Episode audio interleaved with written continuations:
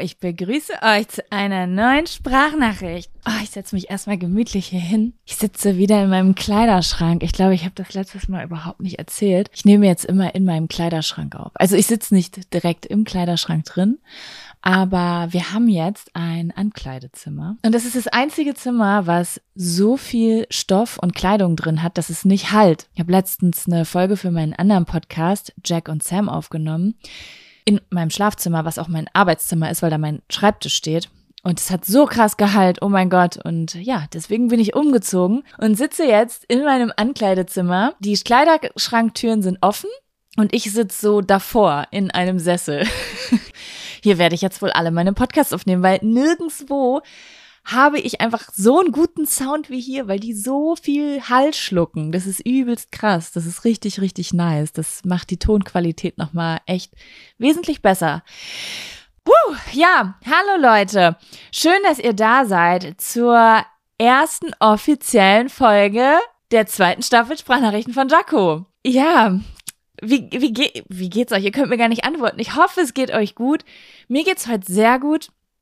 Ich bin ähm, ungefähr eine Woche vor meiner Periode und ja, also ein bisschen energielos, aber gleichzeitig auch gechillt und habe gedacht, boah, heute ist so der perfekte Tag, um aufzustehen und mal nicht. Normalerweise habe ich immer so morgens meine Rituale. Ich stehe auf, ich stelle mich unter die kalte Dusche. Ich dusche nach wie vor immer noch gerne kalt und dann ziehe ich mich an und mache mich fertig und dann setze ich mich vor den PC und ich habe gedacht, oh, heute, mein, ich habe voll den Energieswitch. Heute ist der perfekte Tag, um aufzustehen, die Jogginghose anzuziehen, ein Hoodie anzuziehen und mich direkt mit meinem Mikrofon in meinen Kleiderschrank zu setzen und einfach gemütlich ein bisschen mit euch zu quatschen.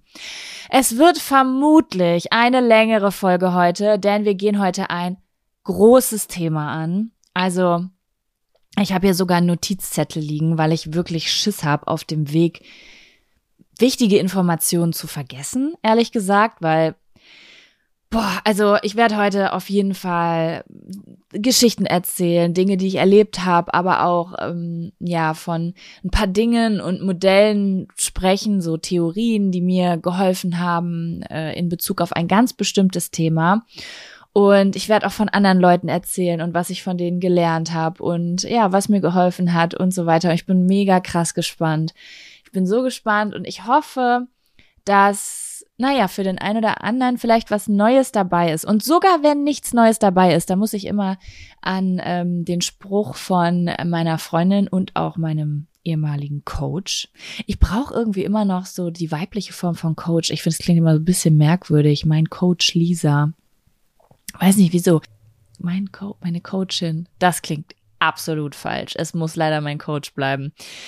Äh, Lisa, die hatte mal gesagt, Verstehen kriegt den Trostpreis. Und ähm, als sie das anfangs gesagt hat, wusste ich gar nicht so richtig, was sie damit meint. Und ja, ich habe dann doch in diesem Jahr auch relativ am eigenen Leib erfahren dürfen, was sie meint, weil ich dieses Jahr echt so ein paar Sachen auch gestartet habe, die ich in der Theorie schon hundertmal gehört hatte. Und dann habe ich sie aber endlich mal gemacht. Und zwar nicht nur einmal, sondern vielleicht zehnmal oder zwanzigmal und dann auch wirklich Erfolge irgendwie gesehen. Vielleicht kennt ihr das? Also ich habe das Gefühl, das ist so ein Phänomen der auch bisschen Internetzeit. Wenn man irgendein Problem hat, zum Beispiel auch ein psychisches oder mentales oder Beziehungsproblem oder so irgendwas, was im eigenen Leben gerade vielleicht nicht so läuft, wie man es haben will und man möchte das irgendwie verändern und dann geht man irgendwie auf die Recherche. Also vielleicht seid ihr auch so ein bisschen in der Bubble wie ich, dann guckt man auf Psychologie-Seiten, auf Spiri-Seiten, dann guckt man irgendwelchen Gurus oder Coaches und guckt halt, was die posten und man hofft immer, dass da dieses eine Buch kommt oder diese eine Sache, die einem was Neues erzählt und dann ist man immer verwundert, dass egal wo man hingeht, immer wieder dieselben äh, Tipps stehen. Zum Beispiel Thema Ernährung, wenn man zum Beispiel irgendwie fitter und gesünder gesünder werden will, dann ist man irgendwie total genervt, dass man ständig immer wieder hört, man muss halt mehr Gemüse essen oder sich bewegen und man wartet halt irgendwie auf diesen neuen Tipp, der irgendwie das Ganze vereinfacht.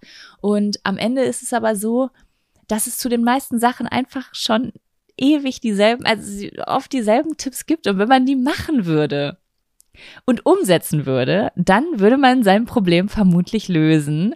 Ähm, deswegen dieses Verstehen oder schon mal gehört, kriegt nur den Trostpreis. Ja, Leute, also, ich würde heute gerne mit euch über das Thema Angst sprechen und Konfrontation und Ängste angehen.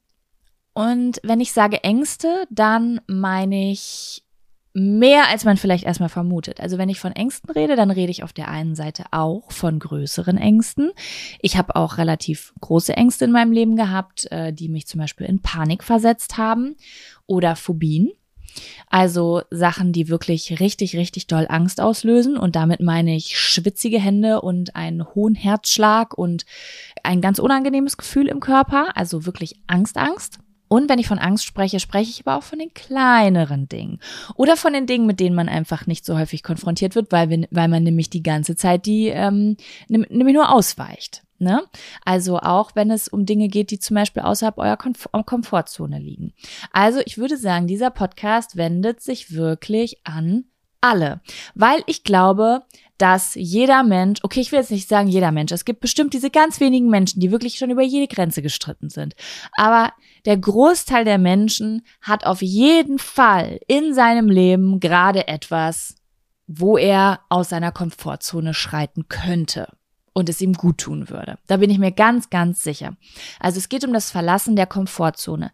Entweder, wenn ihr zum Beispiel eine Phobie oder wirklich eine größere Angst angehen wollt, zum Beispiel Angst vor Spinnen, hatte ich zum Beispiel ganz schlimm. Äh, also wirklich schlimm mit körperlichen Reaktionen und heulen und schreien und weglaufen. So krass war das bei mir früher. Aber das kennen bestimmt einige. Äh, oder auch sowas wie Höhenangst hatte ich auch ganz schlimm. So schlimm, dass ich wirklich ähm, richtig Panik gekriegt habe und ja, manche Dinge einfach gar nicht machen konnte und auch teilweise immer noch nicht machen kann. Ne? Es soll jetzt nicht klingen, als ob hier all meine Ängste gelöst werden. Ähm, aber da werde ich gleich noch mehr zu erzählen. Aber es dreht sich auch um so Sachen wie zum Beispiel, ich nehme jetzt zum Beispiel auch mal Sachen, die ich selbst noch nicht gemacht habe. Alleine reisen.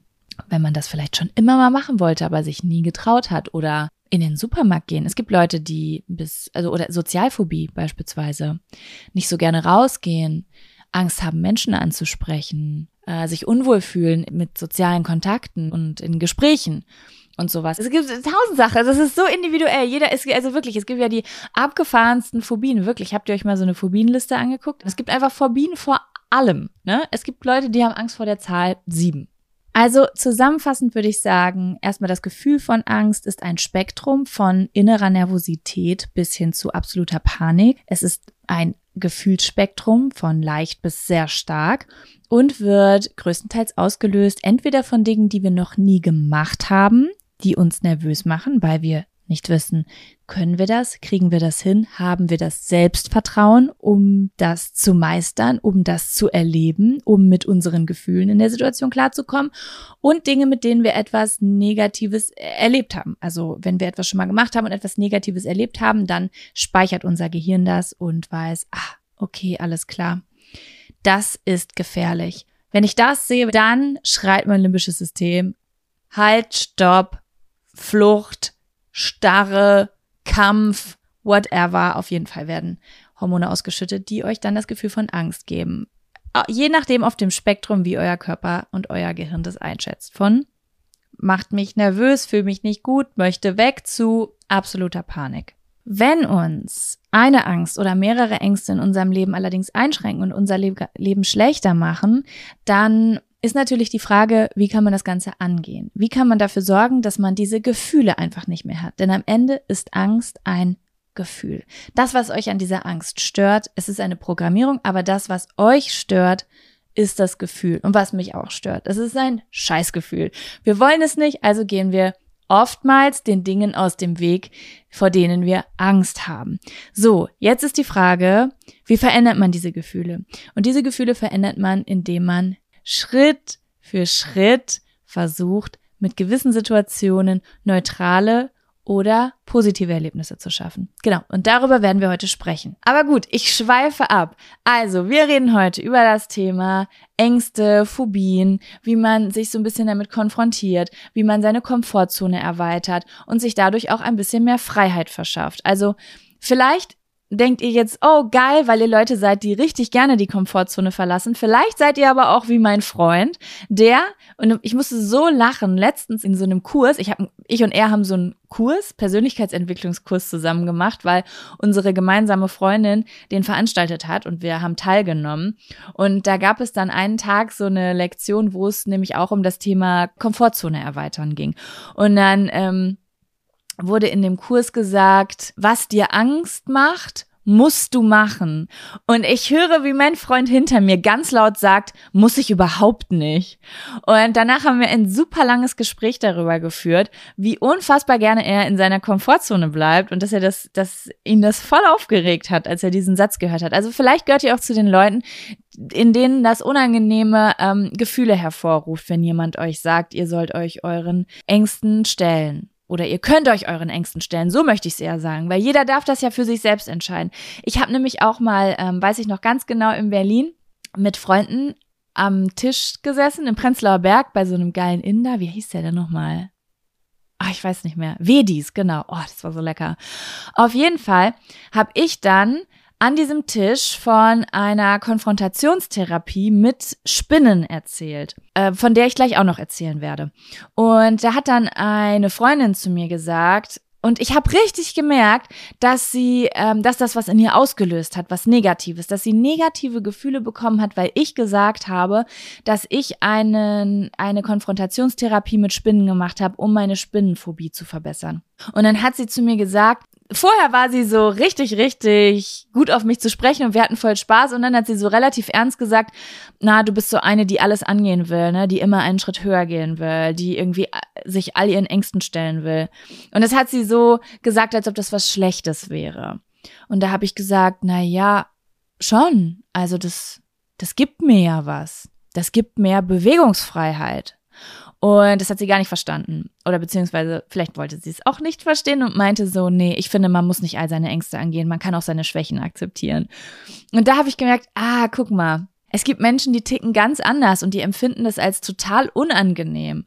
Und vielleicht auch die Vorstellung, sich irgendwie den eigenen Ängsten zu stellen, die es vielleicht bequem finden in dieser, äh, in, in der, in einer Situation, wo sie vielleicht, naja, es ist ja schon eine Art von Einschränkung, Ängste zu haben. Egal was man hat, es gibt immer etwas, dem man ausweichen muss, wenn man keine negativen Gefühle in Kauf nehmen will. Und ich bin einfach ein ganz, ganz großer Fan davon, mich diesen Dingen zu stellen weil ich da absolut zu 100 Prozent auf das Gefühl danach stehe. Es ist ein Gefühl von, ich kann alles, ich bin so krass, ich bin so stark, oh mein Gott, ich könnte Bäume ausreißen, ich kann alles, ich kann, ich kann, ich, ich gehe jetzt raus in die Welt, ich reise um die Welt, mache die krassesten Sachen. So fühle ich mich dann. Ich habe dann so einen Selbstbewusstseinsschub, Selbstsicherheitsschub, sowas von, ich kann mich um mich selbst kümmern. Ich kann dafür sorgen, dass ich keine Angst mehr habe. Und jetzt kann ich wieder eine Sache mehr in meinem Leben machen ohne dass ich Angst dabei habe. Ja, das gibt mir das. Und genau deswegen nehme ich heute die Folge auf. Also egal, ob ihr gute Gefühle dabei kriegt, das hier zu hören und sagt richtig Bock darauf, ich finde es auch richtig nice, oder ob ihr Leute seid, die es unangenehm finden. Lasst euch von mir gesagt sein, es ist auf jeden Fall eure Entscheidung. Es ist eure Entscheidung, es ist euer Leben, es ist euer Körper und überlegt euch einfach, ob ihr das gern möchtet, ob ihr vielleicht etwas in eurem Leben habt, wo ihr sagt, ich höre mir das mal gleich an, was Jaco so zu erzählen hat. Und ich lasse mich erstmal da, ich möchte was angehen, konkret und das mache ich danach. Oder ob ihr sagt, ich höre mir das erstmal an, aber ich lasse mir die Option offen, ob ich in meinem Leben alles genauso lasse, wie es ist. Und ich kann meine Ängste akzeptieren und ich kann auch sehr glücklich damit leben. Diese Entscheidung liegt ganz euch. So, und bevor ich euch Geschichten aus meinem Leben erzähle, möchte ich euch ein Modell vorstellen. Und vielleicht könnt ihr das in eurem Kopf zeichnen. Es handelt sich nämlich nur um zwei Kreise umeinander in eurem Kopf. Ihr könnt aber auch Zettel und Stift nehmen und könnt das einfach mal aufzeichnen. Ihr zeichnet einen Kreis. Und in diesem Kreis schreibt ihr das Wort Komfortzone. Nichts Neues, ne? Also ihr könnt euch ja vorstellen, eine Komfortzone ist ein Kreis um euch rum und das ist sozusagen der Bereich, wo ihr keine schwitzigen Hände kriegt, wo ihr nicht nervös werdet, wo ihr nicht in Starre verfallt oder fliehen wollt oder aggressiv werdet und so weiter. Ist einfach so ein gemütlicher, schöner Bereich. Außerhalb dieses Kreises stellt ihr euch vor oder schreibt ihr auf das Wort Stretch Zone. Oder falls euch das bei euch besser gefällt, könnt ihr auch das Wort Wachstumszone benutzen. Ich habe das äh, Modell im Englischen vor ein paar Jahren kennengelernt und dann jetzt in den letzten zwei Jahren in meinem Coaching mit dem deutschen Wort gearbeitet wurde. Genau, die Stretch Zone oder die Wachstumszone ist aber ja dasselbe. Und wenn ihr dann nochmal einen Kreis darum macht, dass ihr sozusagen diesen Kreis in der Mitte habt, da steht Komfortzone. Dann habt ihr wie eine Schale außen drum, da steht Wachstumszone oder Stretchzone drin. Und dann außerhalb dieses Kreises schreibt ihr Panikzone. Das ist ein ganz, ganz einfaches und ganz, ganz tolles Modell, mit dem ich die letzten Jahre in mir drin gearbeitet habe. Und was mir unfassbar doll geholfen hat, weil mir persönlich, und deswegen gebe ich das an euch weiter, hilft es manchmal total, so einen Satz zu haben oder ein Modell zu haben, was ganz einfach ist, wo ich meine Sachen im Alltag einordnen kann und dass ich konkret dran arbeiten kann. Und dieses Modell hat mir so unfassbar doll geholfen in meinem Leben. Es geht nämlich um Folgendes. Die Komfortzone und die Stretchzone, also Zone, also beide Kreise, die ihr gezogen habt, können sich verkleinern und vergrößern. Ich nenne euch mal ein paar Beispiele. Nehmen wir zum Beispiel mal die Komfortzone. Die letzten zwei Jahre waren wir in einer Pandemie. Wir haben super viel drinnen gesessen. Wir sind teilweise wahrscheinlich, also zumindest viele von uns, sehr selten aus der Wohnung gegangen. Wir haben viel vom Fernseher gehangen. Wir haben viel Zeit alleine verbracht. Wir waren gar nicht auf Partys. Wir waren gar nicht auf Festen. Wir waren gar nicht im Kino. Wir waren ähm, so selten wie möglich einkaufen und das mit Maske und wenig Unterhaltung und Interaktion und haben uns zwei Jahre lang sehr, sehr doll zurückgezogen. Und ich könnte mir vorstellen, das ist, oder ich weiß das, weil ich habe Freunde und Familie und bin im Internet aktiv und spreche mit Menschen, dass nicht allen, aber sehr, sehr vielen etwas in diesen zwei Jahren passiert ist. Und zwar ist die Komfortzone kleiner geworden. Etwas völlig Natürliches in dieser Situation, denn ihr hattet die ganze Zeit keine Konfrontation. Jedes Mal, wenn ihr auf eine Party gegangen seid in eurem Leben, wenn ihr in den Supermarkt gegangen seid, wenn ihr ins Kino gegangen seid, wenn ihr jemanden auf der Straße ansprechen musstet, um etwas zu fragen, war das eine Konfrontation. Manches hat euch vielleicht vorher schon ein bisschen nervös gemacht, anderes war überhaupt gar kein Problem oder ihr habt nicht mal darüber nachgedacht. Und jedes Mal, wenn ihr diese Sachen aber wieder tut, passiert etwas in eurem Körper. Euer Hormonsystem, euer Gehirn speichert, beziehungsweise euer Gehirn speichert ab, das war eine ungefährliche Situation. Es ist nichts Schlimmes passiert. Und wenn ihr zum Beispiel auf eine Party geht und ihr wart davor schon tausendmal auf Partys, dann habt ihr gar keine negativen Gefühle, weil euer Gehirn schon so oft erlebt hat, dass das eine ungefährliche Situation ist und das, das Spaß macht zum Beispiel, ne, wenn ihr das mögt. Dann habt ihr gar keine negativen Gefühle mehr, sondern positive Gefühle. Und jedes Mal, wenn ihr aber wieder erneut zu einer Party geht, dann haltet ihr diesen Muskel stark. Es ist wie ein Muskel. Jedes Mal, wenn ihr etwas macht und euch mit etwas konfrontiert, und mit Konfrontation meine ich jetzt gar nichts mit negativen Gefühlen erstmal, sondern einfach nur Ihr stellt euch etwas gegenüber, etwas Schönem, etwas nicht so, etwas, was euch noch nervös macht, etwas, was euch Freude bereitet, dann ist das ein Muskel, den ihr stärkt, etwas, wo ihr used to seid, wo, wieso habe ich das jetzt auf Englisch gesagt? etwas, woran ihr gewöhnt seid oder wo ihr euch immer mehr dran gewöhnt. Und in der Zeit, wo wir nur zu Hause gehangen haben, haben wir diesen Muskel geschwächt.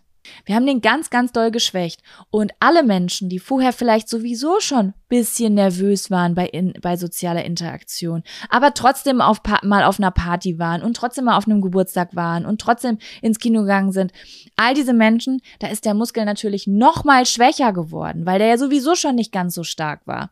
Wie zum Beispiel bei Leuten, die unbedingt ganz viel Party haben, haben wollen. Aber sogar Menschen, die ich kenne, die vorher mega heftig sich als extrovertierte Menschen betitelt haben, haben nach der Pandemie zu mir gesagt, du, ich war gestern auf einer großen Party, das war kurz ein ganz unangenehmes Gefühl, in der Menschenmenge zu stehen. Das habe ich vorher so noch nie gehabt, weil sogar bei manchen von den Menschen, die nur darauf gewartet haben, dass alle Tore sich wieder öffnen und sie sich in die Menge schmeißen können, sogar davon gibt es Menschen, für die das unangenehm gewesen ist hier und da und die sich auch erstmal wieder daran gewöhnen müssen, weil das was mit uns gemacht hat.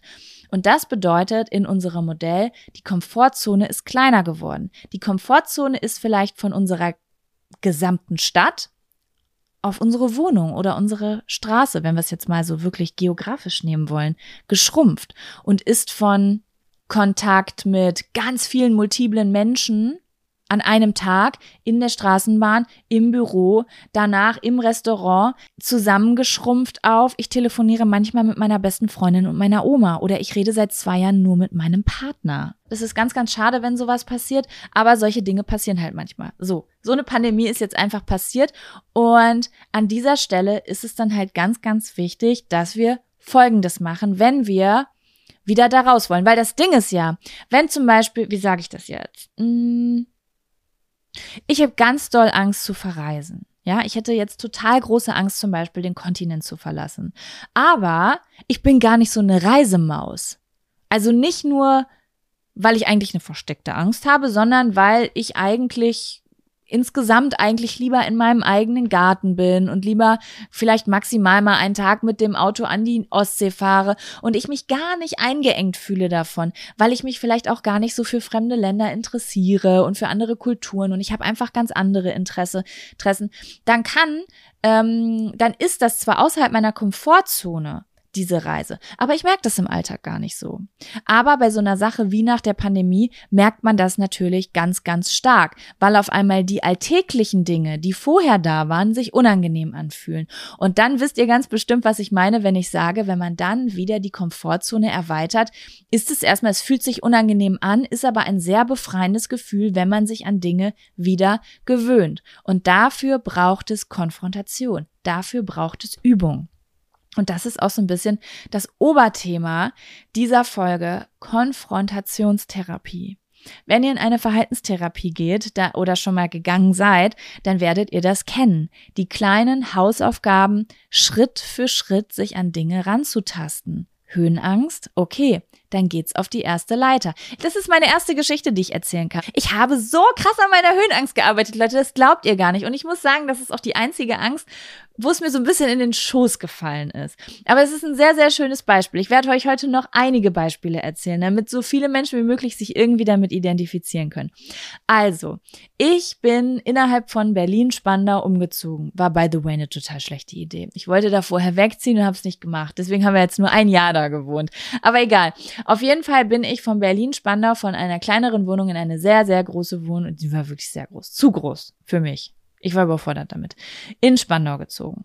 So, und die war im vierten Obergeschoss eines Altbaus. Und äh, die obere Etage, in der wir gewohnt haben, hat ein Ehepaar gekauft und hat das ausgebaut und hat sozusagen für sich selbst eine Wohnung gebaut und eine Wohnung daneben, die sie vermieten wollten, fürs, um sich sozusagen ihre Rente aufzustocken. Ne? Also die, um sich das Alter zu finanzieren, haben sie diese Wohnung gebaut. Genau, und in diese Wohnung sind wir eingezogen.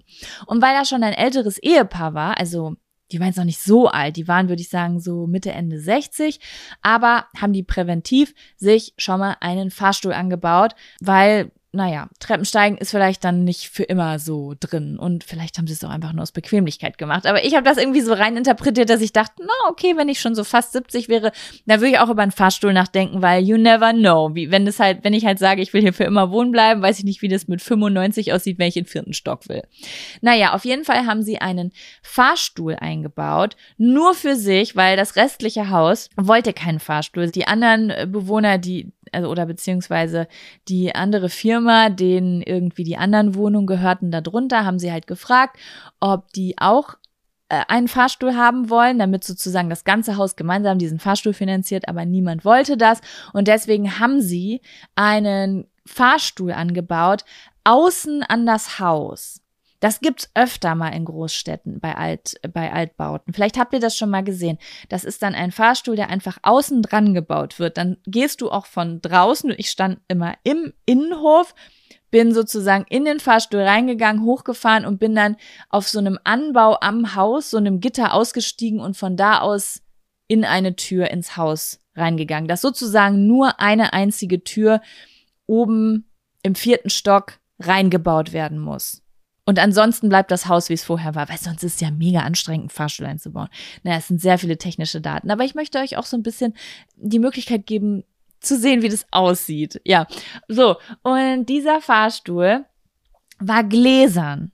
Nicht der Boden, Gott sei Dank, aber die Wände. Das bedeutet, ich bin halt in diesen Fahrstuhl gestiegen und dann konnte ich halt äh, immer naja, alles sehen draußen. Und dann ist es in den ersten Stock, in den zweiten Stock, in den dritten Stock, in den vierten Stock gefahren. Und im vierten Stock war es dann quasi so, dass ich vier Stockwerke tief gucken konnte. Und okay, jetzt versuche ich euch das zu erklären, damit ihr euch das ein bisschen vorstellen könnt. Wenn ich in diesem Fahrstuhl stand, mit dem Rücken zur Wand zum Haus, dann, um auszusteigen, musste ich mich nach rechts umdrehen, dann ging die Tür auf dann bin ich raus und dann stand ich auf so einem Gitter. Also so einem, wisst ihr? Wie auf Baustellen, diese Gitter. Das war so ans Haus angebracht und da stand man dann drauf an so einem Geländer und hat die Tür im Haus aufgeschlossen. Und auf diesem Gitter stehend, das war nur so einmal ein Meter, konntest du halt diese vier Stockwerke tief gucken. Und als ich da eingezogen bin, hatte ich Höhenangst des Todes. Also ich konnte mich jetzt vielleicht so auf eine Leiter stellen, das war kein Problem. Es gibt ja auch Leute, die schon so bei fünf, sechs Stufen auf einer Leiter äh, übelst abdrehen. Das ist ja ganz unterschiedlich.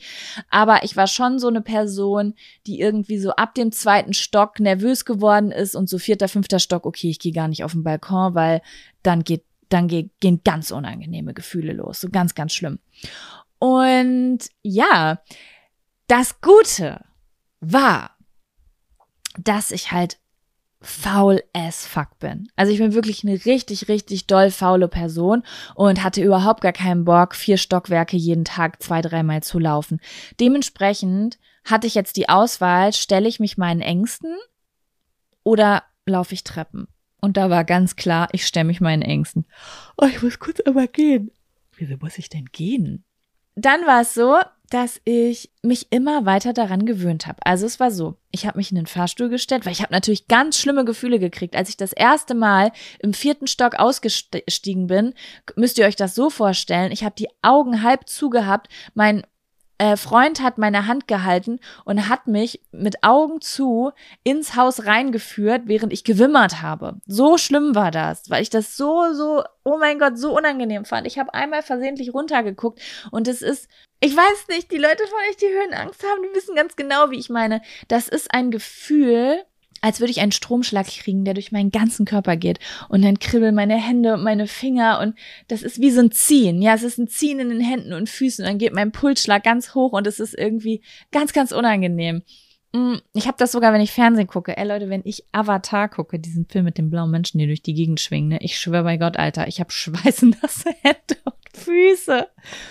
Das ist so krass. Auf jeden Fall äh, habe ich mich dann ganz langsam konfrontiert das heißt, ich habe halt am Anfang immer so bis zum zweiten Stock oder bis zum, nee, also bis der erste Stock vorbei war, habe ich aus dem Fenster geguckt und dann habe ich mich umgedreht.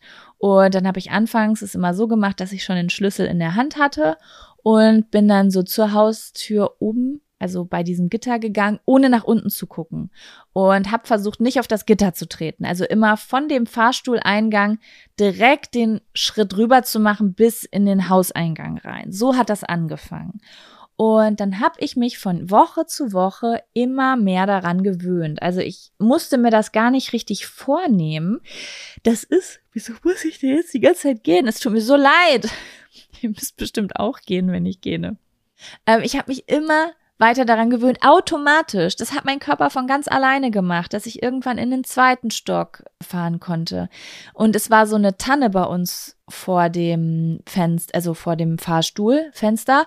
Und ich habe immer es anfangs als ganz unangenehm empfunden, wenn ich über dieser Tanne war, wenn ich über den Bäumen war. Das hat sich für mich so falsch angefühlt und irgendwann habe ich gemerkt, krass, ich kann mittlerweile gucken, bis ich über der Tanne bin. Und naja, long story short, ich will euch nicht langweilen mit jedem einzelnen Schritt, aber es ist so geendet, dass ich ganz am Ende auf diesem Gitter stehen konnte, nach unten gucken konnte, ich mich übers Geländer lehnen konnte und so weiter. Es ist einfach so krass gewesen, weil mein Körper einfach durch diese Konfrontation sich immer mehr daran gewöhnt hat und gecheckt hat, es ist sicher, es ist sicher. Und sie traut sich ja offensichtlich. Und sie hat ja offensichtlich die Selbstsicherheit, da reinzugehen, das bedeutet, weißt du, wenn du dich mental so ein bisschen drauf einlässt und immer Schritt für Schritt ein bisschen weitergeht, dann fängt auch irgendwann dein Körper an dir zu vertrauen, weil Körper und Psyche gehen Hand in Hand. Das ist ja einfach so. Ja, und ich habe noch so viele andere Beispiele, Leute. Und das krasseste Beispiel für mich ist meine Mama. Meine Mama ist auch so ein bisschen für mich die Motivation, Ängste anzugehen, weil meine Mama hat eine Angstneurose ähm, diagnostiziert bekommen vor gar nicht so langer Zeit, aber diese Angstneurose, die besteht schon seit Jahrzehnten. Meine Mama hatte immer ziemlich hart zu strugglen, auch so mit mentalen Sachen, mal hier, mal da. Also meine Mama hatte so ein paar taffe Zeiten in ihrem Leben, die hat aber auch wirklich krasse Sachen erlebt, muss man dazu sagen. Und äh, hatte immer mal wieder Phasen, wo es ihr nicht so gut ging. Und da haben sich so kleine Ängste eingeschlichen. Und diese kleinen Ängste wurden dann auch immer größer. Und ein großes Beispiel ist das Autofahren. Meine Mama ist jahrelang kein Auto gefahren. Ich weiß, als ich ganz klein war, ist meine Mama noch Auto gefahren. Ich glaube, es ging auch gar nicht anders, weil mein Papa nämlich noch unterwegs arbeiten war unter der Woche und sie hatte ein Kind, mich, und musste halt durch die Gegend fahren. Ich erinnere mich aber daran, dass ich schon relativ früh, also auf jeden Fall schon so vor zehn Jahren mitbekommen habe, dass sie Probleme mit dem Autofahren gekriegt hat und Angst hatte und irgendwie zwischendurch angehalten ist und am Weinen war und so weiter. Und meine Mama hat dann irgendwann mal zu mir gesagt, dass sie halt total Schiss hat, dass sie beim Autofahren ohnmächtig wird und dass sie ähm, Probleme damit hat, wenn Leute irgendwie hinter ihr nah dran fahren und mit Geschwindigkeit. Und ja, eigentlich so mein ganzes Teenager- und Erwachsenenleben habe ich so in Erinnerung, dass meine Mama maximal mal zum Supermarkt gefahren ist, aber auf gar keinen Fall größere Straßen, auch nicht bei uns in der Kleinstadt, die größeren Straßen. Größere Straßen bedeutet trotzdem, nur einspurig. Aber dass man da zum Beispiel auf einer Strecke 70 oder 100 fahren kann, ist sie nicht gefahren. Sie ist nur die kleinen äh, Wege gefahren, wo ganz wenig Verkehr war zum Supermarkt. Sonst meine Mutter wäre niemals Schnellstraße gefahren, meine Mutter wäre niemals Autobahn gefahren. Und ja, mein Papa ist das alles gefahren. Mein Papa ist zum Schluss auch einkaufen gefahren und so. Die hatten wie so ein Arrangement, was sie natürlich sehr doll in ihrer Komfortzone gehalten hat, weil ihr das einfach so doll Angst gemacht hat. Und auch als Beifahrerin war es so krass einfach, und da kann ich leider auch äh, mich nicht frei von sprechen, die ist gestorben auf der Autobahn. Also meine Mutter, hast du mal mitgekriegt, Berührungstablette oder irgendwie, keine Ahnung, hat sich ein, ein, Sekt oder ein Bier an der Tankstelle geholt, um sich irgendwie zu beruhigen, wenn wir sie mitgenommen haben nach Berlin oder Hamburg oder Köln oder wenn wir mal irgendwo hingefahren sind. Das war für sie der absolute Horror. Und meine Mama, ja, musste sich dieser Angst oder hat sich, musste sie nicht. Sie hat sich dieser, sie sagte immer, sie musste das, aber eigentlich hat sie sich entschlossen, sich dieser Angst vor zwei Jahren zu widmen, weil 2019, also vor na, drei Jahren, ist mein Papa gestorben und somit naja, der Mensch, der überall hingefahren ist. Das war für meine Mama natürlich sehr schwer. Und es war nicht nur das, es sind ja auch noch andere Dinge. Also gerade wenn man in einer Beziehung ist, dann nimmt man sich ja gegenseitig auch so bestimmte Dinge ab und die Komfortzone verkleinert sich ja wirklich bei manchen Beziehungen dann enorm, ne? Weil ein Mensch alles immer übernimmt und der andere das irgendwann gar nicht mehr kann oder ganz nervös ist, weil er niemals die Konfrontation im Alltag damit hat. Deswegen empfinde ich es auch, und das muss ich mir auch immer wieder sagen, weil mir das auch immer wieder passiert, wie wichtig es ist, dass jeder zwischendurch mal alles macht. Weil, wenn man sich irgendwann nicht mehr hat oder mal eine Zeit kommt, wo man keine Zeit miteinander verbringen kann, dann werden die negativen Gefühle umso größer sein. Dann kann sich auch dann erst denen stellen. Hat meine Mama ja auch gemacht. Aber wünschenswert ist es natürlich, dass es dann einfach nicht so hart ist und dass man trotzdem ein gewisses Grad, äh, einen gewissen Grad an Freiheit hat. Naja, meine Mama, hat dann angefangen zu trainieren. Meine Mama ist zuerst zum Supermarkt gefahren, aber nicht über die kleinen Wege, sondern über die große Straße. Und immer wenn es ihr unangenehm wurde, dann hat sie, ist sie rechts rangefahren. mit Warnblinklicht und hat erstmal durchgeatmet, so lange, bis sie das irgendwann gar nicht mehr brauchte und da problemlos mit 70 oder 100 durchfahren konnte. Dann erinnere ich mich daran, dass eine Freundin von meiner Mama gesagt hat, dass sie nach Minden zum, also es ist die nächstgrößere Stadt, zum Verkehrsamt muss oder so und niemanden hat, der sie fährt, ob meine Mama sie fahren könnte. Und meine Mama hat sich dann dazu entschlossen, diese Strecke zu fahren. Das war so krass, Leute. Ich konnte das nicht fassen, wirklich. Ich habe das in meinen Kalender geschrieben, dass meine Mama nach 25 Jahren in meiner, während meiner Lebenszeit das erste Mal in eine größere Stadt nebenan fährt, wo man über Schnellstraßen fährt, wo man Zonen hat, wo man 100 fährt, wo ganz viel Verkehr zwischendurch ist und wo du auch in eine Stadt kommst, wo du mal zwei oder drei Spuren hast. Das fand ich so krass einfach. Ich konnte das gar nicht glauben, dass sie das gemacht hat. Naja, auf jeden Fall fand ich das übelst krass, das. Und ich kann es immer noch nicht fassen. Meine Mama mich letztes Wochenende in Bielefeld besucht hat. Meine Mama ist mit dem Auto bis nach fucking Bielefeld gefahren. Das ist eine Großstadt. Bielefeld ist eine fucking Großstadt. Also, okay, ist ungefähr die kleinste Großstadt, die es gibt in Deutschland.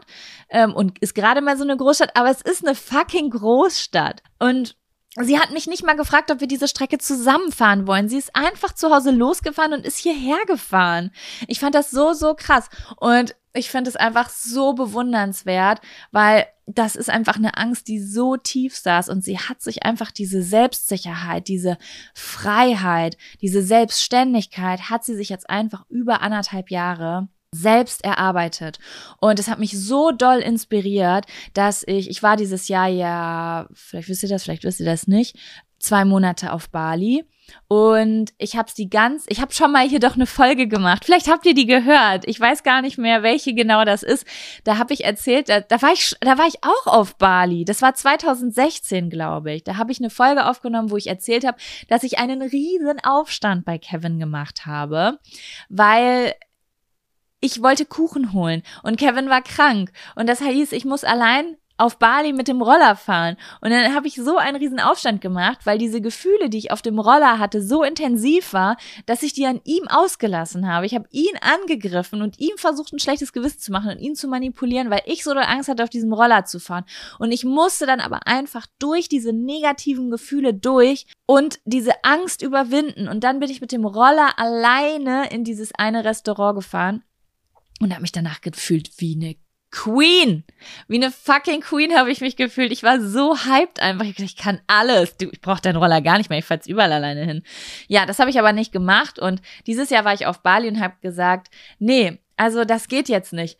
Ich mache das jetzt. Meine Mama fährt bis in die nächsten Städte nach 25 Jahren Starre. Ich werde das jetzt auch machen. Und dann bin ich drei Tage lang, habe ich uns überall hingefahren. Und das war so ein geiles Gefühl. Und ob ich ganz panisch gefragt habe, was ich als nächstes machen soll, ja. Aber ich hätte es auch ohne Kevin hinbekommen. Ich weiß das. Es ist einfach nur ein Sicherheitsaspekt gewesen, der da war den ich nutzen konnte. Aber wenn er nicht da gewesen wäre, dann hätte ich das gemacht, weil ich habe da überall auf Bali diese ganzen Solo-Travelerinnen gesehen, die ganzen Frauen, die alleine reisen und alleine mit dem Roller überall hinfahren. Und ich habe gedacht, das kann doch nicht sein. Da vorne sitzt eine fucking 18-Jährige alleine auf dem Roller und reist allein durch Indonesien und ich sitze hier mit Anfang 30 und fahre diesen fucking Roller nicht alleine. Das kann nicht sein. Und dann habe ich mich draufgesetzt und bin diese drei Tage gefahren und ich schwöre, Leute, ich habe mich so frei gefühlt. Ich habe mich so selbstsicher gefühlt. Ich habe mich so so ja selbstständig gefühlt, weil ich mir selbst diese Freiheit verschafft habe. Genau. So, weiteres Beispiel und ein bisschen anderes Beispiel. Spinnen. Ne? Ich hatte eine krasse Spinnenphobie damals und mich hat das richtig gestört.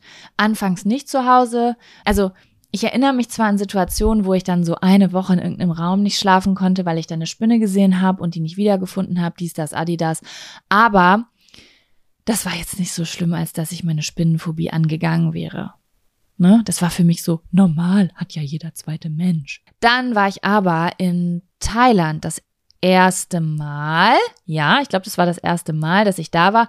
Und da habe ich dann eine relativ große Spinne gesehen an einem Hotel auf so einem Roof, Rooftop. Also wenn man so oben auf dem Dach draufstehen kann, habe ich irgendwo an der Seite so eine relativ große Spinne gesehen und habe ganz intensive Ekel und Angstgefühle bekommen. Und dann wurde mir natürlich bewusst, in diesem Land kann dir das öfter passieren. In diesem Land kannst du öfter auf Spinnen treffen. Das Witzige ist, ich war seitdem noch zwei weitere Male in Thailand und habe, glaube ich, insgesamt bestimmt vier oder fünf Monate seitdem in Thailand ver verbracht und habe nicht einmal in dieser gesamten Zeit wieder eine Spinne gesehen. Aber in dem Moment habe ich mir diese erste Reise lang die ganze Zeit Gedanken über Spinnen gemacht, weil mir bewusst wurde, in jeder Hütte am Strand, wo ich übernachte, wo ich morgens ins offene Bad gehe, kann mir eine große Spinne begegnen. In jedem Zimmer könnte mir, weil es gibt diese Spinnen hier und sie sind einen Tucken größer als zu Hause. Ich habe überlegt, was mache ich? Und das war der Moment, wo mir bewusst wurde, ich merke gerade, ich liebe Reisen, aber dass ich sehr, sehr viel, ungesund viel über Spinnen nachdenke, während ich das hier genießen sollte und entspannen sollte, weil ich weiß es gar nicht genau, aber ich glaube, in Thailand gibt's gar keine giftigen Spinnen, oder? Und wenn, dann sind es auf jeden Fall nicht diese großen. Ja, ich gehöre auf jeden Fall zu den Leuten, die ihr ganzes Leben lang gesagt haben, ich würde niemals nach Australien reisen, nur wegen der Spinnen. naja, auf jeden Fall habe ich dann angefangen, mich mit Spinnen zu konfrontieren. Das habe ich gemacht, indem ich jedes Mal, wenn ich in meiner Wohnung eine Spinne gesehen habe, was ja nicht so häufig vorkommt, aber wenn, dass ich erstmal die Gefühle waren da, dann habe ich sie einfach da sein lassen, habe gewartet, bis sie weggehen, weil die Gefühle gehen ja irgendwann weg, ne? Und dann habe ich mich in denselben Raum gesetzt wie die Spinne, auf eine Distanz, die für mich okay war. Ich habe übrigens ein ganzes YouTube-Video darüber gemacht, das ihr euch gerne angucken könnt. Das heißt Spinnenphobie auf meinem Kanal Jaco Wusch. Habe mich in die Nähe gesetzt, so auf die Distanz, wie es angenehm für mich war. Hm, habe die ganze Zeit diese Spinne beobachtet. Und dann bin ich manchmal ein bisschen näher rangegangen. Und dann habe ich auch mal weggeguckt oder habe versucht, in diesem Raum was anderes zu machen, als die Spinne die ganze Zeit anzugucken, aus Angst, dass sie sich bewegt. Und dann habe ich gemerkt, hm, ich bin so ein bisschen, bisschen angenehmer, ich bin ein bisschen entspannter, setze ich mich doch mal hier auf den Stuhl, nur so vier Meter entfernt und lese. Sowas habe ich gemacht, immer mal wieder. Habe angefangen, den Spinnen Namen zu geben, mich mit ihnen zu unterhalten. Und ja, irgendwann bin ich dann sogar zu so einem Seminar gefahren, wo ich, also was heißt Seminar? Seminar beinhaltet mehrere Leute, ne? Ich war da alleine. Ich war alleine bei einem Typen, der sozusagen eine Spinnentherapie anbietet und wurde mit Spinnen konfrontiert. Und es war krass, aber das Seminar hat so geendet, dass ich eine Spinne auf der Hand hatte. Und es war wirklich richtig, richtig krass. Und ich will nicht sagen, ich habe komplett gar keine Angst oder gar, was heißt Angst? Gar keine körperlichen Reaktionen mehr auf Spinnen. Wenn ähm, jetzt auf einmal neben mir eine riesengroße Spinne an der Wand wäre, ich würde mich erschrecken. Also ich bin nicht ganz frei davon. Und das ist natürlich noch in mir. Aber ich kann ganz normal in den Keller reingehen. Ich habe kaum Gefühle in meinem Körper, wenn ich an Spinnennetze rankomme, zum Beispiel versehentlich, wenn ich irgendwo bin, im Keller oder sonst irgendwo. Natürlich ist kurz so ein kurzes, kleines Ekelgefühl und dann streiche ich das so ab, aber dann ist auch wieder gut, dann mache ich weiter.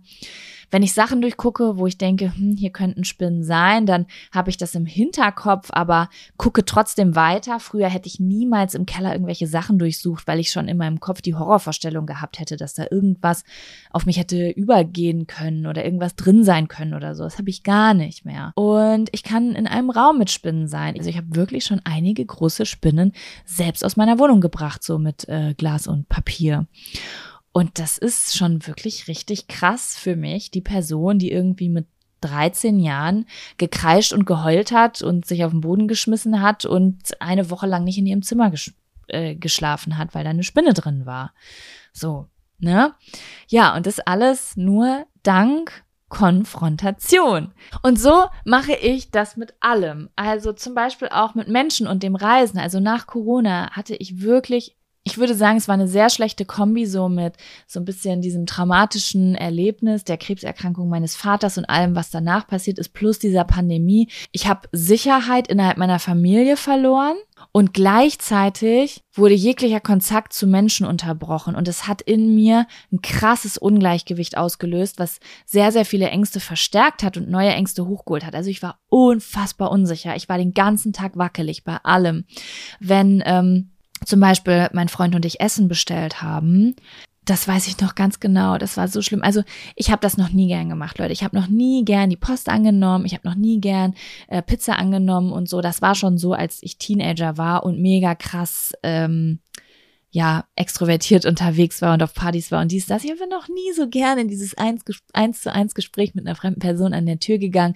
Aber während der Pandemie, nach diesen ganzen Geschehnissen, ist es so krass geworden. Also nur um mal kurz auch zu verdeutlichen, von was für einer Größe von Angst oder was für einer inneren Unsicherheit wir hier bei mir sprechen. Ich habe nicht einfach nur mal Angst vor Spinnen gehabt, sondern in den, ich würde sagen, 2000 2020 und 2021 waren so krass bei mir, dass ähm, zum Beispiel, wenn ich wusste, wir haben Pizza bestellt und mein Freund ist duschen gegangen, dass ich in mir drin einen Herzschlag von 150, 160 gekriegt habe und mein, ins Badezimmer gegangen bin und meinen Freund gebeten habe, aufzuhören zu duschen, weil ich so große Panik hatte, dass dieser Lieferant klingelt und mein Freund nicht an die Tür gehen kann und ich an diese Tür gehen musste. Ich hätte eher die Tür nicht nochmal fucking aufgemacht, als mich dieser Konfrontation auszusetzen. Genau dasselbe mit Paketboten. Ganz ekliges Gefühl. Kannst du bitte gehen? Kannst du bitte gehen? Ich habe manchmal, bin ich ins Bad gegangen, habe mich ausgezogen, habe gesagt, ich gehe duschen oder habe mich in Situationen gebracht, wo es klar war, dass ich nicht an die Tür gehen kann, nur weil es mir so unangenehm war zuzugeben, wie schlimm es für mich ist, an die fucking Tür zu gehen. Irgendwo anrufen. Oh mein Gott, es war so aufregend. Ich hatte so einen hohen Puls und habe mir zurechtgelegt, was ich sagen will. Und ich bin auch immer weniger rausgegangen, weil ich irgendwie war es irgendwann auch so ein unangenehmes Gefühl, draußen zu sein und unter Menschen zu sein. Und dann habe ich mich auf einmal so beobachtet gefühlt. Gleichzeitig haben wir uns dann ganz, ganz oft gestritten, weil ich gar keine Beifahrerin mehr sein konnte. Ich hatte so eine Panik Beifahrerin im Auto zu sein, dass ich teilweise richtig ausgeflippt bin im Auto und geheult und geschrien habe, wenn mein Freund jemanden überholt hat. Ich hatte gar kein Vert, aber da reden wir noch ein anderes Mal drüber, über so.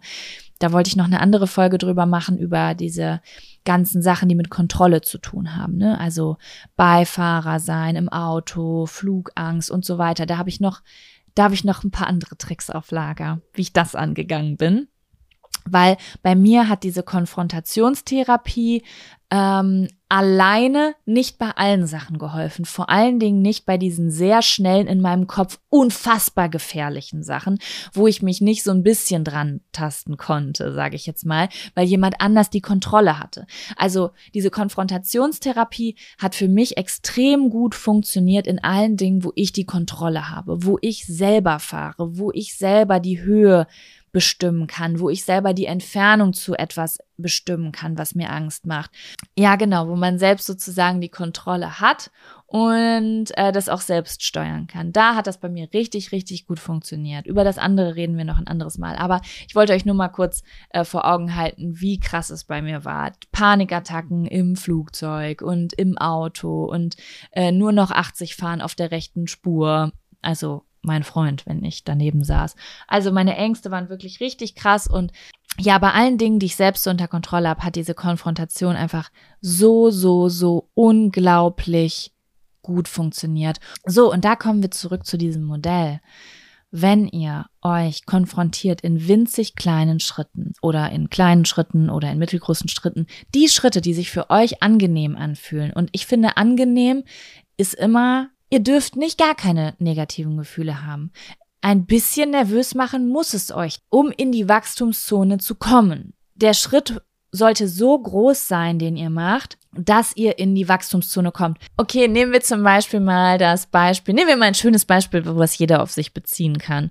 Das Beispiel alleine reisen. Wenn ihr jetzt zum Beispiel sagt, uh, ich reise jetzt alleine zu meiner Freundin, die eine Stadt weiter wohnt und besuche die und das macht euch überhaupt gar nicht nervös, weil ihr das schon 20 Mal gemacht habt, dann erweitert ihr nicht eure Komfortzone. Wenn es in der Wachstumszone ist, dann macht es schon ein bisschen nervös. Aber es sollte in dem Maß sein, dass ihr nicht in die Panikzone kommt. Also sagen wir mal, ihr habt total Schiss, alleine zu verreisen, aber irgendwie habt ihr das Gefühl, ihr wollt das mal für euch machen. Zum Beispiel sagen wir jetzt mal, ihr wohnt auf dem Dorf in MacPom Und die Vorstellung, zum Beispiel so ein Wochenende alleine in Berlin zu verbringen und alleine einen Citytrip zu machen und alleine essen zu gehen, macht euch nervös, aber versetzt euch nicht komplett in Panik. Dann macht das. Aber die Vorstellung vielleicht für euch, einen Flug zu buchen und nächsten Monat für ein halbes Jahr alleine nach Australien zu verreisen, würde vielleicht die komplette Panik auslösen. Keine Ahnung. Also wenn ihr euch, für, für manche kann aber auch dieser Flug nach Australien die Wachstumszone sein. Für jemand anderen ist es die Stretch Zone, die Wachstumszone. Versteht ihr? Also agiert immer so, als wärt ihr eure beste Freundin.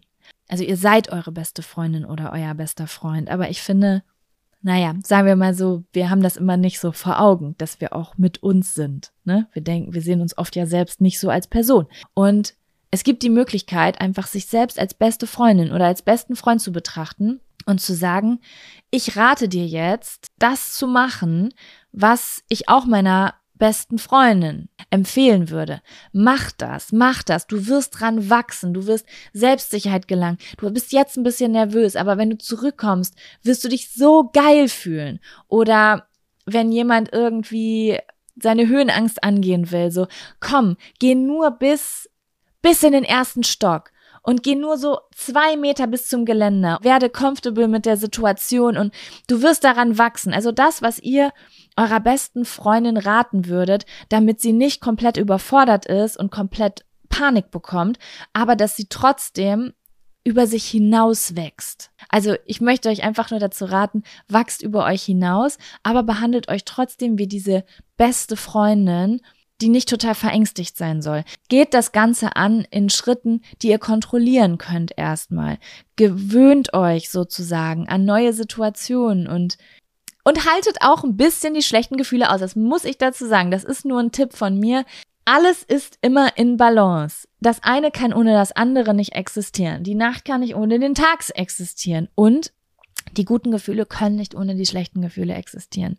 Wenn du dieses große High haben willst, nachdem du einen Fallschirmsprung gemacht hast und dich fühlst, die krassesten Glücksgefühle hast und dich fühlst, als könntest du Bäume ausreißen und als könntest du die Welt besiegen, das, was man immer sieht, wenn Leute gefilmt werden, nachdem sie einen Fallschirmsprung gemacht haben und schreien, nochmal, nochmal, ich will nochmal.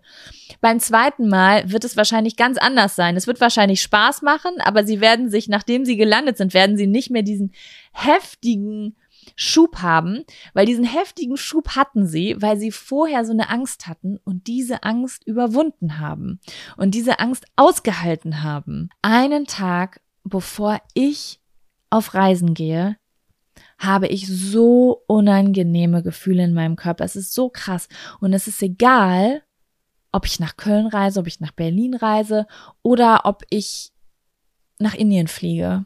Ich habe ein ganz unangenehmes Gefühl. Das Gefühl von Heimweh, aber nicht mal so nach einem bestimmten Ort, sondern einfach so ein Gefühl von Einsamkeit irgendwie und Nervosität und dass ich das gar nicht will, weil mein Körper richtig schreit, bleib in deiner Komfortzone, bleib in deiner Komfortzone. Es ist meine, in meiner Komfortzone, aber man darf das nicht verwechseln. Die Komfortzone fühlt sich nicht immer super komfortabel an. Super komfortabel fühlt sich an, wenn man sich befreit hat. In der Komfortzone geht man zwar Ängsten aus dem Weg, aber man hat auch so eine gewisse Unzufriedenheit in sich manchmal, wenn der, weil der Körper signalisiert einem, du ignorierst was weg, wenn es jetzt zumindest um so größere Lebensentscheidungen geht.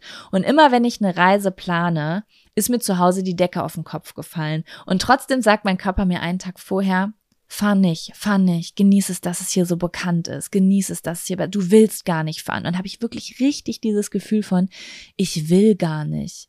Ich will mich dem gar nicht stellen. Ich will gar nicht morgen irgendwo hinfahren und nicht wissen, ob ich, ob ich irgendwas vergessen habe, ob, ob was passieren kann, ob irgendwas schief geht, ähm, ob ich mit irgendwas nicht klarkomme. Ich will das gar nicht herausfinden. Das ist ja auch diese böse versteckte Angst, dieses Ich will das gar nicht herausfinden, was man dann manchmal denkt und fühlt. Und jedes Mal setze ich mich einen Tag vorher hin und denke, da sind sie wieder. Die Komfortzonengefühlen, diese kleinen Helferlein, die Teufelchen, das sind die Teufelchen. Die Teufelchen auf meiner Schulter, die mir sagen, du willst das gar nicht, du brauchst das nicht machen, hier ist alles gut, wieso wolltest du denn mehr, du hast doch alles, was du brauchst. Und in mir drin ist so ein ganz unangenehmes Gefühl, aber ich weiß ganz genau, sobald ich am nächsten Tag im Zug sitze oder im Flieger oder in, in einem Hotel oder in der Unterkunft irgendwo anders bin, bin ich die glücklichste Person der Welt, weil ich ganz genau weiß, wie sehr ich Reisen liebe. Aber der Switch macht mir unfassbar Angst. Und diese Gefühle habe ich seit Jahren versucht anzugehen. Seit Jahren habe ich versucht, sie in Vorfreude umzuwandeln, weil ich unbedingt keine negativen Gefühle haben wollte. Aber mittlerweile habe ich sie akzeptiert, weil sie gehören dazu. Und vielleicht ist am nächsten Tag das Glück gar nicht so groß, wenn ich vorher einen Tag nicht so nervös bin, weil ich mich überwunden habe. Ja, und deswegen, keine Ahnung, ob euch gerade irgendwas eingefallen ist. Vielleicht habt ihr so eine ganz typische Angst wie Höhenangst, Spinnenphobie, ja, irgendwie sowas, wo ihr sagt, das probiere ich mal aus. Autofahrangst gibt's ja ganz häufig. Ich habe super viele Freundinnen, die gar kein Auto fahren. Erstmal vielleicht auf einem Parkplatz fahren, kleine Schritte. Oder ihr habt soziophobische Züge, keine Ahnung, zu sagen, ich setze mich heute mal in ein Café ich gehe heute mal wieder einkaufen, aber vielleicht zu einer Uhrzeit, wo nicht ganz so viel los ist. Ich gehe mal wieder auf den Geburtstag, aber vielleicht mit einer Person, die mir richtig nahe steht, damit es ein bisschen einfacher ist. Ja, vielleicht hat's ja den, keine Ahnung, vielleicht motiviert's ja den einen oder anderen, das mal auszuprobieren. Mir hat es super doll geholfen, dieses, dieses, dieser Gedanke, Geh in die Wachstumszone. Sei so viel es geht in der Wachstumszone. Umso mehr ich in meinem Leben in der Wachstumszone bin, Leute, desto glücklicher bin ich, desto befreiter bin ich, desto mehr im Flow bin ich, desto stolzer auf ich bin, bin ich und vor allen Dingen desto mehr Selbstsicherheit habe ich und habe das Gefühl, egal was kommt, ich kann alles schaffen, denn ich kann mich um mich selbst kümmern. Ich kann dafür sorgen, dass gewisse Dinge passieren, dass ich gewisse Dinge angebe, weil ich habe den Mut, mir die Freiheit zu verschaffen, Bewegungsfreiheit, Denkfreiheit, emotionale Freiheit. Das ist das, was man sich damit schafft, so Raum zu atmen, mental, spirituell, emotional, körperlich. Und egal, was ihr jetzt damit macht, ob das im Grunde genommen jetzt der Antrieb ist, Höhenangst anzugehen oder äh, ins Fitnessstudio zu gehen und euren Körper zu bewegen, obwohl ihr euch seit zwei Jahren davor drückt und sagt, ich gehe jetzt in die Wachstumsphase, ich gehe raus aus der Komfortzone. Es kann sich nicht immer alles gut anfühlen. Das ist ja das, was ganz viel auch in dieser Spiri-Szene so geteilt wird alles ist nur gut, wo der richtige Weg ist immer da, wo es sich gut anfühlt. Ja, wenn du keine Ängste hast. Wenn du Ängste hast, dann dann braucht es manchmal diese unangenehmen Gefühle, dass du sie fühlst, weil du dann nämlich dich Dingen stellst. Ja, und das sollte mein kleiner Aufruf sein. Lasst zwischendurch diese Nervosität, stellt euch dieser Nervosität, gönnt euch zu wachsen. Vielleicht hilft das den einen oder anderen. Vielleicht habe ich euch auch nichts Neues erzählt, aber wir kommen wieder zurück zum Spruch. Wer es schon mal gehört hat, kriegt den Trostpreis. Wer es kennt, kriegt, kriegt den Trostpreis. Und ein schöner Satz von, von der guten Lisa, Lisa Schröter coole Frau, macht auch coole Sachen auf äh, Instagram und coacht und so. Und von Lisa kam auch der Spruch, was dir Angst macht, musst du machen. Oder wir können es auch umformen in, was dir Angst, was mir Angst macht, möchte ich machen. Ja, was möchte ich mit diesem Podcast erreichen? Ich möchte euch an euren Mut erinnern. Ja, was Mut für ein cooles Gefühl auch sein kann, Mut aufzubringen, ne? Oder euch daran erinnern, dass ihr mutig sein dürft. Mut ist etwas, was schnell in Vergessenheit gerät, wenn man sich zu sehr in seiner Komfortzone bequem macht. Es gibt ein sehr, sehr äh, berühmtes Zitat von Nelson Mandela, der übersetzt gesagt sagt, ich habe gelernt, dass äh, Mut nicht die Abwesenheit von Angst ist, sondern die Angst zu über, seine eigene Angst zu überwinden. Was ich auch sehr schön finde, ist das eigentliche Originalzitat von Franklin D. Roosevelt, Welt, äh, der gesagt hat, äh, Mut ist nicht die Abwesenheit von Angst, sondern die Erkenntnis, dass es etwas gibt, was wichtiger ist als Angst. Das fand ich richtig krass. Weil das ist es ja auch am Ende. An welchen Stellen bringen wir Mut auf und überwinden unsere Angst mit dieser Mut? In dem Moment, wo uns bewusst wird, dass es etwas gibt, das wichtiger ist. Und das kann alles sein. Das können unsere Kinder sein, unsere Eltern, also andere Menschen, aber auch wir selbst. Selbstliebe, dass wir nicht mehr so leben wollen, dass wir etwas verändern wollen in unserem Leben, dass wir mehr Selbstvertrauen wollen. Also der Wunsch nach Veränderung zum Beispiel, mehr Abenteuer, whatever, es kann alles Mögliche sein, was einen Einfluss auf eure Lebensqualität oder auf die Lebensqualität um die Menschen um euch äh, rum gibt. Genau. Und wo wir jetzt hier auch die ganze Zeit nochmal von Mut reden, wollte ich auch nochmal ganz kurz zum Schluss etwas sagen zu den Menschen, die vielleicht gerade an einem Punkt sind, wo sie sagen, Spinnenphobie ist gerade mein kleinstes Problem. Äh, Höhenangst ist gerade mein allerkleinstes Problem. Ich habe gerade Angst von all, äh, vor allem. Also die Menschen, die unter ähm, starker, sta vielen starken Phobien leiden, die unter Anxiety leiden, die unter einer Angstneurose äh, leiden, an die möchte ich auch noch mal etwas sagen, weil ich war vor zwei Jahren an einem Punkt, ähm, da hätte ich all diese Sachen gar nicht machen können. Die habe ich entweder vor meinem Tiefpunkt gemacht oder nach meinem Tiefpunkt, als ich wieder ein bisschen mehr Kraft hatte. Äh, es gab Zeiten in meinem Leben, da war ich froh, wenn ich es hinkriege, mir eine Tiefkühlpizza reinzuschieben. Und da wollte ich nochmal sagen, lasst euch auf gar keinen Fall Druck hiervon machen. Seht es mal von der anderen Seite. Hey, es gibt Leute, die waren an einem Tiefpunkt und danach kam aber auch wieder Energie und es kam Hochpunkt. Und vielleicht ist in diesem Fall eben nicht die Angstüberwindung seine Höhenangst anzugehen oder, pf, weiß ich nicht, nach Italien zu reisen, sondern vielleicht eine Freundin anzurufen und ins Gespräch zu gehen oder sich einen Therapieplatz zu suchen oder einen Spaziergang für sich selbst zu machen. Also es kann alles sein, von klein bis groß, das wollte ich nochmal sagen. Genau. Ja, und ich habe einen Song rausgesucht, das habe ich mir vorgenommen, dass, wenn ich was Passendes finde oder habe, dass ich was raussuche. Und ich habe einen Song rausgesucht, von Eminem. I'm not afraid. Diese Playlist wird zum Schluss genremäßig von vorne bis hinten nicht zusammenpassen. ich lese mal wieder einen Teil seiner Lyrics vor. Uh, und er sagt, was ich so schön nicht sagen könnte zu euch. I'm not afraid to take a stand. Everybody come take my hand. We'll walk this road together through the storm. Whatever weather, cold or warm. Just letting you know that you're not alone. Holla if you feel like you've been down the same road. And I just can't keep living this way. So starting today, I'm breaking out of this cage. I'm standing up. I'ma face my demons. I'm manning up. I'ma hold my ground. I've had enough. I'm so fed up. Time to put my life back together right now. Rrr, oh, ich ganz emotional. Dieser Song ist so emotional aufgeladen. Ja, setz ich auf die Playlist.